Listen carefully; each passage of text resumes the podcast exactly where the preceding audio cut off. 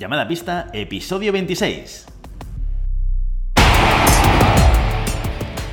Hola, muy buenas y bienvenidos y bienvenidas a Llamada Pista, el programa, el podcast en el que hablamos de ese desconocido deporte que es la esgrima. Este podcast está pensado por y para ese extraño a la parque especial colectivo de seres humanos que decidimos no dedicarnos ni al fútbol, ni al baloncesto, ni al tenis, ni a ningún otro deporte conocido, y que por el contrario preferimos, en pleno siglo XXI, blandir la espada y enchufarnos a la pista.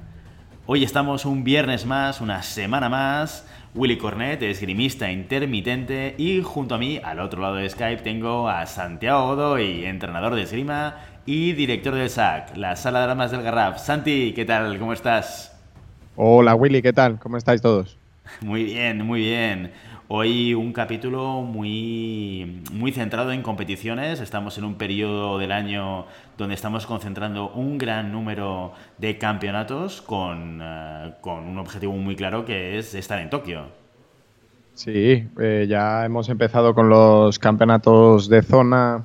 Eh, asiáticos que ya han acabado y los europeos que se están tirando en estos momentos. Y bueno, ya veremos que nos llegan buenas noticias de, todas estas competiciones. Así que poco a poco iremos dilucidando cada vez más esas clasificaciones olímpicas.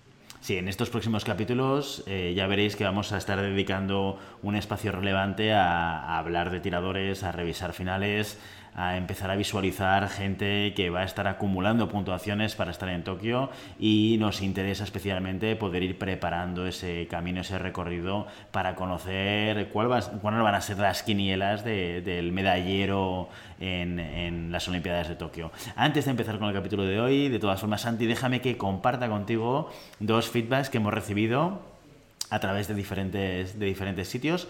En primer lugar, déjame que te hable de Javier Castrillo. Es una persona que nos ha contactado a través de Facebook y que nos dice... Hola, enhorabuena por el trabajo de los podcasts. He grabado todos y los he estado oyendo hoy que he viajado conduciendo desde Huesca hasta Sevilla. Por cierto, soy sablista de la AEVE, AEVE a ver si dedicáis un programa antes de que os tengáis que asociar. Jeje, dice, un abrazo. Bueno, pues Javier, te dedicamos este programa para ti. O sea, Campeonatos Asiáticos, especial programa Javier Castrillo. ¿Qué te parece? Mira, me parece estupendo. Aunque a decir verdad, los hablistas no se podrían quejar demasiado, ¿no? Porque creo que de las reviews más, más extensas las hemos hecho de sable. Es verdad, es verdad, sí, sí. Sí, aquí eh, yo, yo he estado aprendiendo muchísimo sobre sable, ¿eh? sobre ver y sobre tiradores y sobre ver y entender qué pasa en la pista con, con los diferentes sablistas. Oye, y menudo maratón de llamada pista se ha pegado Javier, ¿eh? Huesca-Sevilla con capítulos seguidos, ¿eh? Esto, tiene mucho mérito. Espero, espero, que fuera, espero que fuera solo, porque todos los demás estarían de nosotros hasta la coronilla, ¿no? Eso sí que es verdad, eso sí que es verdad. Oye, pues nada, Javier, este capítulo te lo dedicamos. También hemos recibido otra, otra, otro contacto a través de la página web de Jorge. Este nos hace mucha ilusión porque viene, viene de Argentina. Eh, Jorge nos escucha desde Argentina y nos dice lo siguiente. Nos dice, hola, qué suerte linda haberlos encontrado en la web. Soy de Argentina, hago espada hace muy poco y amo la esgrima. Pero resumidamente, escuché el podcast sobre psicología deportiva y veo que un poco se alejaron sobre el tema porque le dieron más importancia a ciertos roles como el del entrenador, cuando hubiera, o el rol general e importancia de un psicólogo en la esgrima. Lo que necesitamos los esgrimistas, creo, es saber más sobre cómo enfrentar el miedo a perder, la resistencia, la resiliencia, cómo se aplica en la esgrima qué hacer ante la frustración y los fracasos en las competencias, cómo debería ser la actitud mental en los asaltos y competencias, cómo manejar el ego que quiere ganar a toda costa, qué es más importante la técnica o ganar como sea. Como verás, muchísimas preguntas sin responder. Gracias y saludos. Voy a estar muy atento a sus podcasts como esgrimista. Los necesito. Abrazo desde Argentina. Bueno, aquí muy interesante todo lo que nos cuenta Jorge el, capítulo que tuvimos la suerte de compartir con Cristina Reche para hablar de psicología deportiva, sí que es verdad que lo, hablamos mucho sobre el papel del psicólogo deportivo, el entrenador, pensábamos que ahí había mucho que hacer y mucho que aprender sobre, sobre el cómo trabajar esa parte desde el entrenamiento, pero bueno, muchos temas interesantes que comparte Jorge para poder desarrollar en próximos episodios. Sí, la verdad es que también eh, un poco lo que queríamos dar a entender es que el, eh, el trabajo psicológico, al igual que el trabajo físico, lo debe llevar un profesional. Entonces, el, yo como entrenador, al igual que Cristina Reche dijo, si no tienes las, las, las capacidades o los, los, recursos necesarios para poder trabajar con un psicólogo, podrías informarte tú mismo, ¿no? Como, como elemento un poco de, eh, que marque un poco el trabajo que puedas hacer. Este el trabajo lo puede hacer el entrenador y lo puede hacer hasta el, mismo tirador. Sí, pero sí que es verdad que em, yo soy partidario, en vez de dar claves em, precisas de lo que se tiene que hacer, em, información de primera mano de especialistas directos. Es decir, fijaos que ya Cristina Reche nos dejó su, su, su contacto, su manera de contactar con ella para poder trabajar en este sentido. Entonces, sí que es verdad que podríamos haber eh, eh, un poco profundizado más en este sentido, pero sí que es verdad que yo no me veo ni con, ni con la autoridad ni con el conocimiento necesario para poder dar eh, juicios de valor en, en, este sentido. Entonces, para eso, igual que lo que decíamos con lo de la preparación física, siempre mejor contar con un profesional. Sí, sin duda. Aquí lo que vamos a hacer es siempre aprovechar para invitar a gente que pueda complementarnos, que pueda darnos información con un mayor nivel de profundidad. De hecho, Jorge, ya te explicamos que compartimos este mensaje con Cristina cuando nos lo enviaste y ella está encantada de volver a llamar a pista para hablar de alguno de los temas que propones. Con lo cual, eh, con, con, la persona, como dice Santi, con, con, personas que realmente tienen un conocimiento profundo de, de, de, estas áreas que son tan relevantes a nivel deportivo y a nivel esgrimístico, pues que puedan venir y, y puedan darnos su, su punto de vista y podamos también atracarles con nuestras preguntas, preguntas como practicantes y como entrenadores de esgrima, ¿no? Sí, sí. Perfecto. Competiciones, Santi. ¿Por dónde vamos a empezar? Porque tenemos mucho de lo que, de lo que hablar, muchos nombres que, que compartir. ¿Por dónde quieres que empecemos? Bueno, podemos empezar por la review que hemos estado haciendo de los campeonatos de España. Sí, comentar un, un poquito, nada, muy por encima, eh, para que no se pierdan los nombres de los ganadores de estos de este año, los campeones de España de esta temporada 2018-2019. Sí, los, los, mencionaremos por armas antes de empezar con, con, las competiciones internacionales, ¿te parece? Perfecto. Vale, pues mira, eh, en espada, tanto espada, en espada masculina, eh, tendremos, ten, hemos tenido a nuestra puesta segura ¿no? para, para, para Tokio, eh, a Julen Pereira, de la Sala de Armas de Valencia que, que se impuso en la final a nuestro compañero eh, Ángel Fabregat, ¿no? Que está bien pues, saber que, que, estos dos tiradores están ahí en lo más, en, lo más alto de, del podio. En espada femenina, eh, la campeona ha sido Sofía Cisneros, de la, del CEM, del Club de Esgrima de Madrid. Sí, se impuso a, Inés en la, en la final. Eh, en sable tenemos, hemos tenido de campeón a Iñaki Bravo del CEM también. El CEM la verdad es que ha, conseguido dos medallas, el, único que ha repetido eh, podio, ¿no? Tanto en, en, sable masculino como en, en espada femenina. Eh, en sable femenino eh, hemos tenido a Celia Pérez del Club de Esgrima Leganés. Eh, y en los floretes hemos tenido a, a, en florete femenino, eh, florete masculino, perdón, a nuestra gran, gran apuesta también, eh, Carlos Llavador. A ver si podemos conseguir esa entrevista con él. Eh, es complicado, ahora, ahora será muy complicado, pero bueno, a ver si lo podemos traer lo a. En la agenda y, y, lo tenemos como un pending point, ¿eh? Sí, sí, sí. Y en florete femenino, la otra, la otra um, apuesta segura, integrante del equipo nacional, es María Mariño del, del Club Olivo de Pontevedra. Entonces, estos son los, los, campeones de España y campeonas de España de esta, de esta temporada. Hay nombres que ya hemos ido comentando, porque evidentemente muchos de ellos están eh, también actuando a nivel internacional y, bueno, ya sabéis que siempre que revisamos Grand Prix, campeonatos del mundo y cualquier competición internacional, hacemos un repaso, una, revisión de cómo han quedado los tiradores españoles. Por tanto, muchos nombres y apellidos que estamos tocando ya, ya son tiradores y tiradoras de las que, y de los que hemos ya ido hablando en llamada pista. Perfecto, vamos a darnos un volteo por Tokio, nos vamos a Japón, Santi. Venga, dale. Aquí mucha intensidad, ya, ya veréis, porque durante los últimos días, desde que han empezado los campeonatos de zona, prácticamente no hay descanso. Hay prácticamente cada día algún tipo de competición eh, y, eso nos genera pues mucho volumen de asalto para revisar. Hoy lo que os proponemos, hoy lo que os traemos es sobre todo la revisión de, esas finales. Vamos a ver los, elementos más importantes de esas finales, revisar personas que han estado en esas finales, quién ha ganado y, un poco lo más relevante que hemos visto, ¿no? Y, si os recomendamos ver el asalto por alguna, por alguna cuestión específica. Vale. Em, bueno. Empezamos con la espada masculina, ¿sí? En, individual. Eh, pues mira, en individual, jugando en casa, en la final, dos japoneses, ¿no? En final de Masaru Yamada. Eh, Yamada ya llegó a ser campeón del mundo junior, ¿sí? Un tirador muy jovencito, 25 años. Ganó a su compañero Uyama Satoru, eh, de 27 años, también un, un pollo, por 15-13 en la final. Em, la verdad es que la final ha sido, ha sido un gran asalto, ¿no? Porque incluso hubo una remontada. Em, y nos, fijamos que toda la esgrima, lo que comentábamos con los coreanos, también se, traslada un poco a los, a los japoneses, ¿no? Ese, control de la distancia, ese, ese combate dominado por desplazamientos, por potencia y por dominio del tiempo y la distancia, ¿no?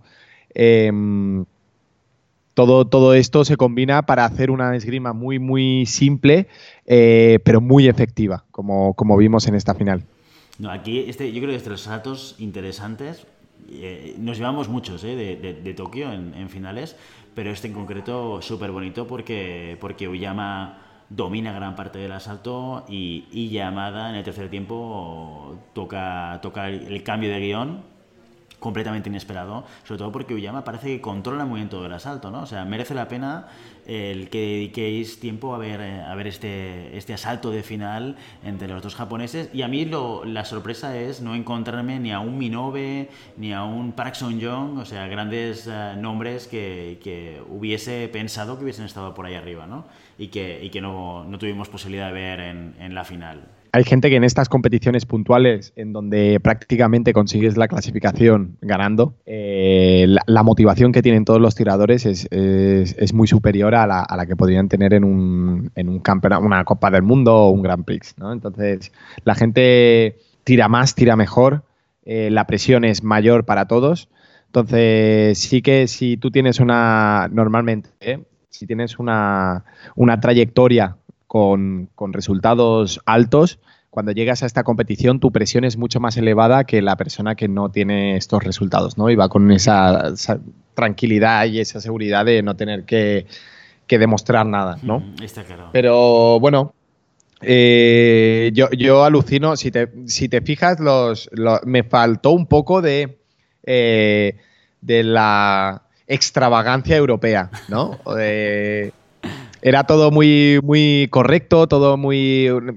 La, esgrima era muy parecida, eh, mucho control de distancia, mucho control de tiempo, y sí que ha, habido asaltos espectaculares, pero no, no teníamos un Mac Heinzer, ¿no? Que te dé ese punto de, de, extravagancia y de, sí, de excentricidad de, que te da un poco que la competición sea más llamativa. Em, pero bueno, la esgrima está más que demostrado que la esgrima que hacen los asiáticos es eh, eficaz 100%.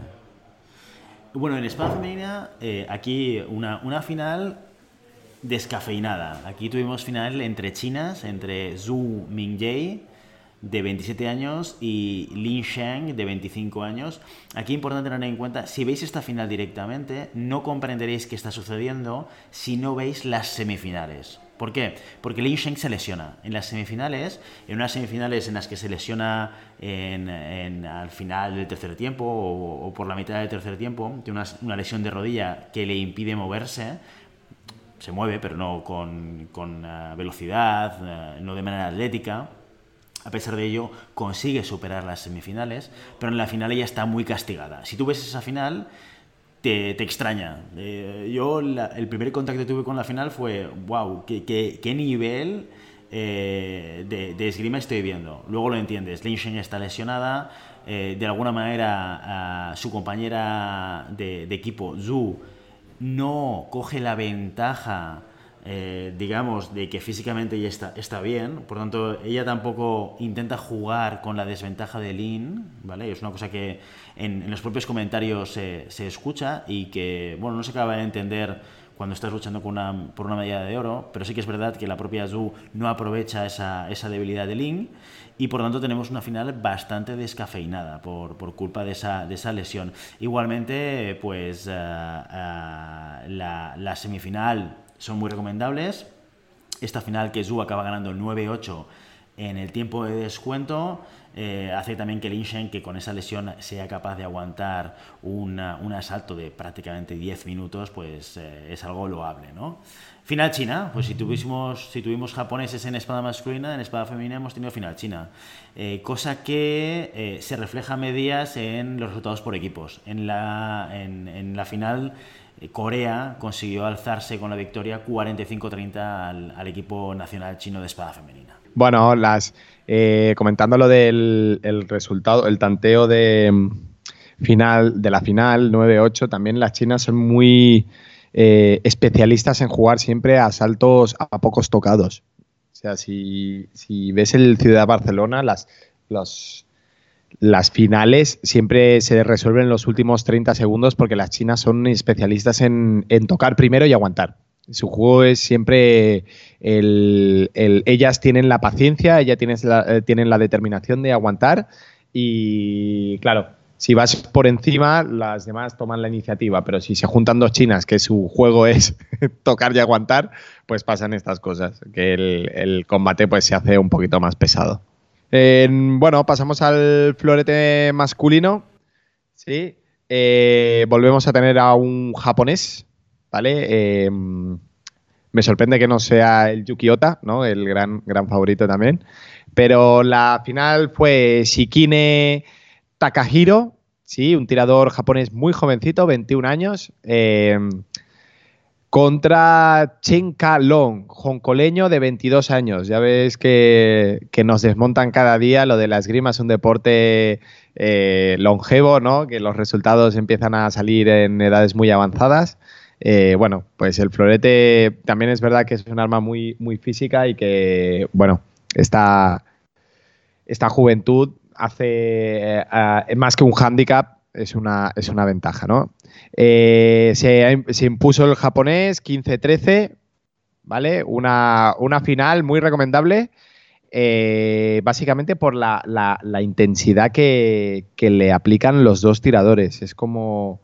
Se pueden ver las chispas saltando de florete a florete, ¿no? Es súper. súper intenso. Eh, son de esos combates que dice. ¡Wow! ¿no? Tienes que, tienes que estar muy atento para ver lo que pasa. Son de esos combates que, por ejemplo, a mí me gustan mucho, pero sí que es verdad que es complicado seguirlos, ¿no? Porque pasan muchas cosas, eh, es como todo muy, muy caótico, eh, visual, pero caótico. Sí, a mí me gustaba mucho, tanto en las finales de Florete como de Sable, escuchar la frase de armas del árbitro, ¿no? Cuando, cuando paraba de asalto y cantaba en francés lo que estaba sucediendo, ¿no? Remy contra Remy... Eh, a la frase de armas, sí, sí. Súper bonito, ¿no? Y todo en francés, además con diferentes acentos, porque habían asiáticos que estaban, no sé de qué nacionalidad, pero evidentemente asiáticos arbitrando alguna de las finales. Y, eh, me gustaba mucho ese, el acento asiático hablando francés y la frase de armas, la verdad que muy, muy bonito, ¿eh? Hmm, sí, sí, sí, sí. La verdad es que ser, eh, lo, comentamos, un día podríamos hacer un podcast sobre los árbitros de, de la esgrima, ¿no? De, la capacidad que tienen de, visualizar la frase de armas eh, organizarla en su cabeza y después sacar la retaíla ¿no? para, para otorgar el tocado es, es muy complicado. Hmm. Pero bueno, eh, sí, la, son sobre todo en, en, este combate se ven acciones muy largas, eh, donde hay mucha acción, contrarreacción, contrarreacción. Entonces es, es, es, divertido. Y por equipos nos plantamos que la final, Japón, sí, se alza con la victoria muy ajustada, muy, muy, muy ajustadita contra China. Eh, por un 45-43. Nos vamos al florete femenino. En florete femenino tuvimos final Japón-Corea con una veterana, eh, Jeon Hesok, coreana de 35 años, que se enfrentaba a una jovencísima Ueno Yuka, japonesa de 17 años, una chica que, que, viene de haber ganado con 14 o 15 años campeonatos de Europa, o sea, una persona que, que ya ha tenido unos resultados excelentes. Y una final también marcada por dos circunstancias, quizás muy parecido a lo que pasaba en espada femenina. Primero, un resultado que no llega a los 15 tocados, que acaba en un 9-7 para la coreana, para Jeong, y también marcada por la lesión.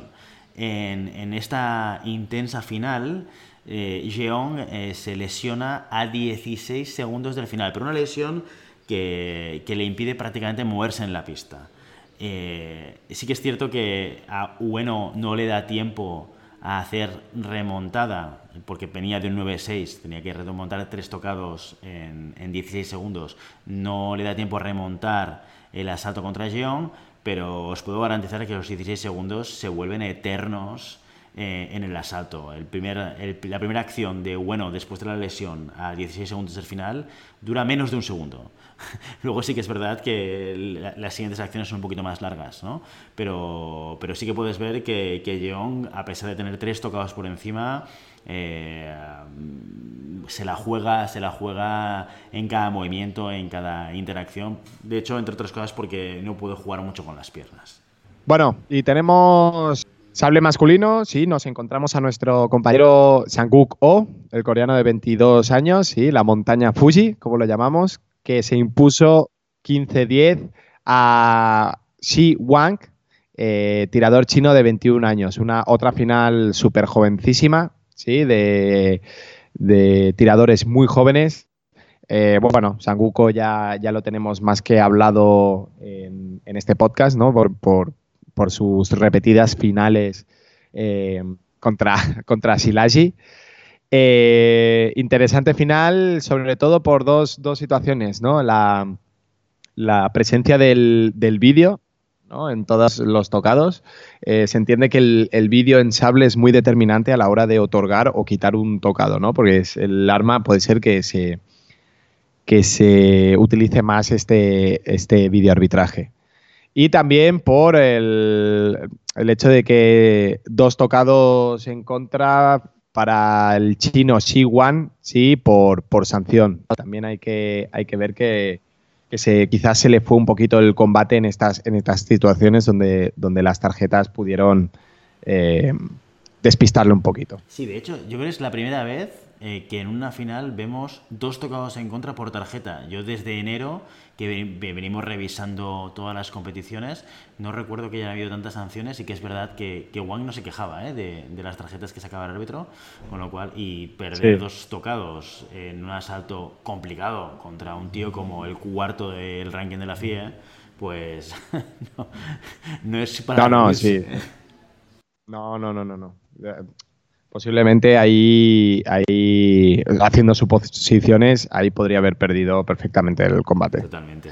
¿Y qué te pareció la competición por equipos? Pues la competición por equipos tuvimos una final Corea-Irán, ¿eh? que eh, aquí luego lo explicaremos, pero hemos hablado sobre todo de Corea, de China, de Japón, como tres de los países más relevantes dentro de los campeonatos asiáticos pero en la final de, de equipos tuvimos a, a, Irán como representante y muy ajustada perdió final, sí, ¿eh? sí, sí, sí, perdieron los iraníes 45-42 contra los coreanos en el sable femenino tenemos final Corea-Japón una final entre Jong y Tamura Nonika en la cual gana la coreana de 26 años 15-10 a la japonesa de 27 años. Una final muy igualada, sobre todo en el primer tiempo. eh, en el que acaban con un resultado muy ajustado, pero el segundo tiempo es claramente dominado por la coreana. John se impone con cierta facilidad, consiguiendo un resultado final de 15-10 en esta final de sable femenino. A nivel de equipos se impuso China por 45 a 38 al equipo coreano.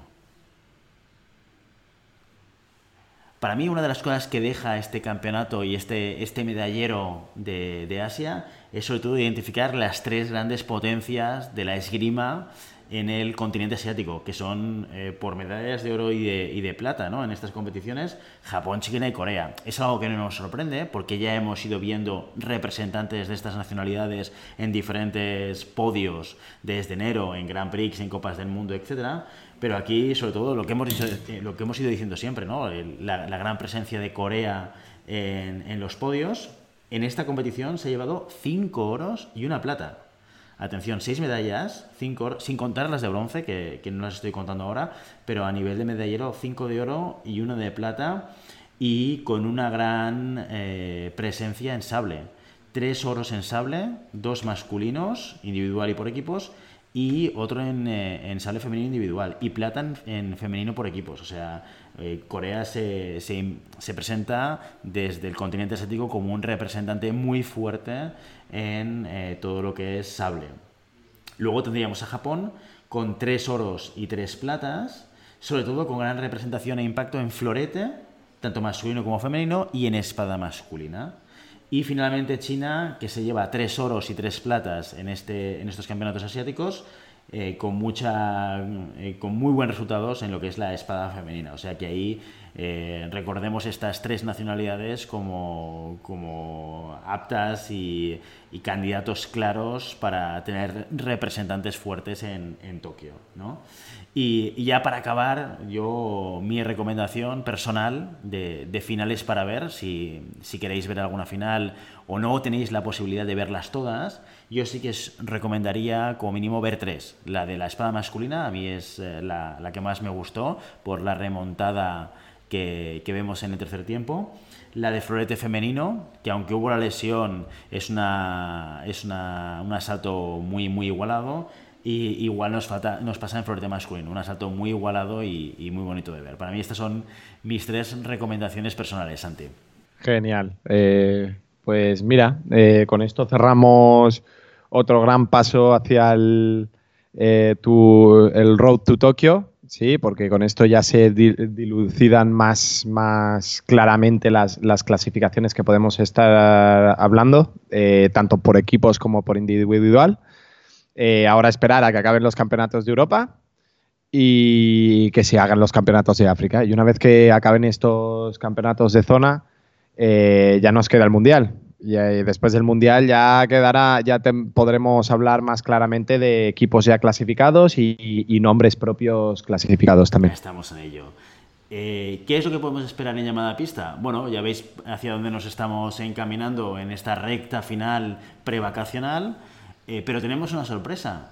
Y es que ya tenemos entrevista con las chicas de sable. Así que el viernes que viene no os lo perdáis. Tenemos un capítulo especial y específico entrevistando al equipo nacional español de sable femenino eh, que nos ha encantado, nos ha divertido muchísimo y que nos hace muchísima ilusión poder compartir con vosotros. Y a partir de aquí, más reviews. Vamos a seguir eh, con, con, mucha atención todos los campeonatos de zona, tal y como lo estamos haciendo ahora con el campeonato asiático, para poder eh, ver y entender y eh, conocer estos grandes tiradores que deberían ser nuestros referentes a nivel esgrimístico. Genial. Y hasta aquí nuestro episodio de hoy. Como siempre, queremos invitaros a que os pongáis en contacto con nosotros, nos deis vuestra opinión o nos digáis si queréis que hablemos de algún tema concreto. Lo podéis hacer siempre a través de redes sociales o en llamadapista.com barra contacto. Y si el contenido de este podcast te gusta, no te olvides suscribirte, compartir este episodio en cualquier red social y darnos 5 estrellas en iTunes, que esto nos va a permitir ser más visibles y que más gente nos conozca. Muchas gracias por todo, por vuestro tiempo, por vuestra atención y por vuestro interés en este maravilloso deporte que es la esgrima. Nos escuchamos la semana que viene. Hasta entonces. Adiós, que vaya bien.